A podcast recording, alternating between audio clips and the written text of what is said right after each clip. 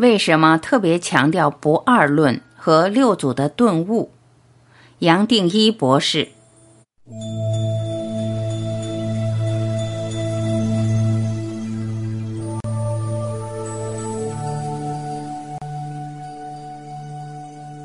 问：博士，您在书里、读书会都常提到不二论以及六祖坛经的顿悟。我想问的是。为什么这两个法门对你这么重要呢？答：不二论跟六祖的顿悟法对我重要，因为是最直接的法门。也就好像一个人透过练习、追求，早晚还是会回家，但是会走很多冤枉路。然而，透过这两个大的法门是直接的，用一个直线最短的路径，不费力、最轻松就可以回家。所以，从效率的角度来讲，他们最有效率，最多也只是这样子。从另外一个层面来讲，我过去不管从事科学或任何领域，在表达或讲课，都喜欢简单明了。我常常讲，假如一个领域连一个小孩子也懂，大概也差不多已经贯通了。我们可以注意到，这两个大的法门，或是六祖的顿悟法。禅本身含着一个不得了的观念，也就是说，其实真实是绝对的，所以你没办法用语言去表达这个真实。我们也可以叫它在或空、上帝、佛性、绝对、永恒、无限、一体。从这个一体，自然可以延伸出来数不完的可能，数不完的相对的世界，相对的潜能。我们人活着所称为的人间，最多也只是其中的一个可能。懂了这些，修行是颠倒的。从我的角度，六祖跟不二论所教的，几乎和一般的想法是完全颠倒的。首先，一个人领悟到最多真实是一体，而且没有二，没有三，除了一体，没有别的东西是真实。甚至连一体这个说法本身还是一个比喻，这么一来，修行变成颠倒的，它是反复的。一个人本来充满压力，这一生一定要练习，花多少年去进修、苦修，去学这个学那个。做完瑜伽，可能要去做呼吸法门；做完呼吸法门，还要去学持咒，讲不完的。突然发现没有这个压力了。因为他知道，他老早在家，他老早已经是开悟的，甚至没有什么东西叫做开悟，每个人都是开悟的，只是因为透过无名，就像一层云把太阳遮住了，他不知道，不知道自己随时可以把一体的本质、空的本质找回来，也就忽略掉了。最多接下来只需要提醒自己，也就回家了。是颠倒的，所以我才说这次是最大的一个反复工程。说它是反复，因为什么都没有做，最多只是一个提醒。你本来就在家，你需要做什么？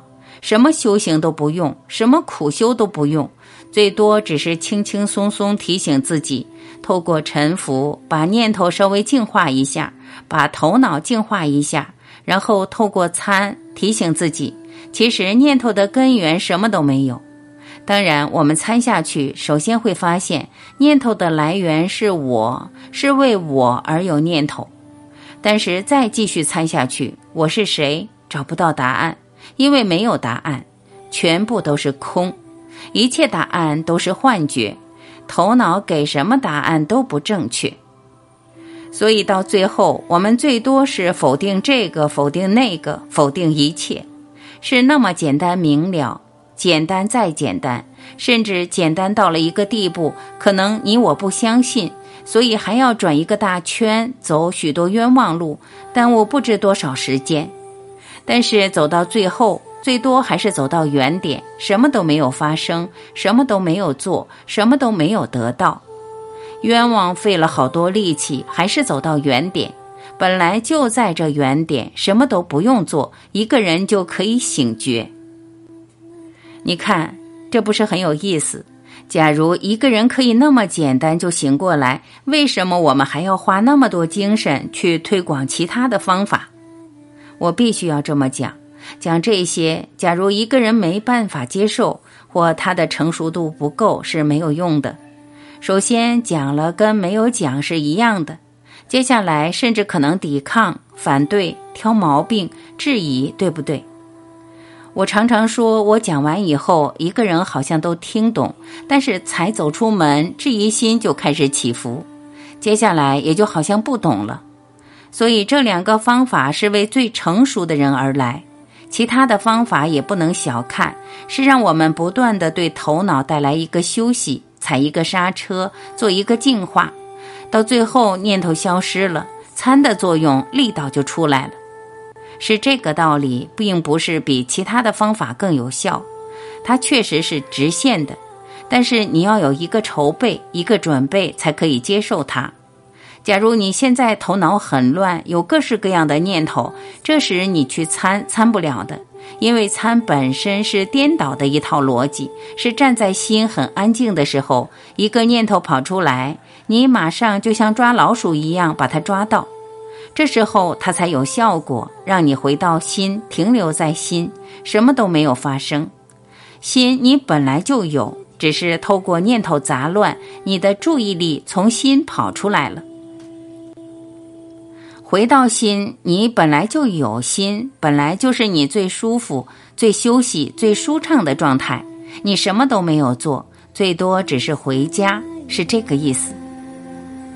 我希望这些话不要当做理论来听，拿自己的生命来做验证比较重要。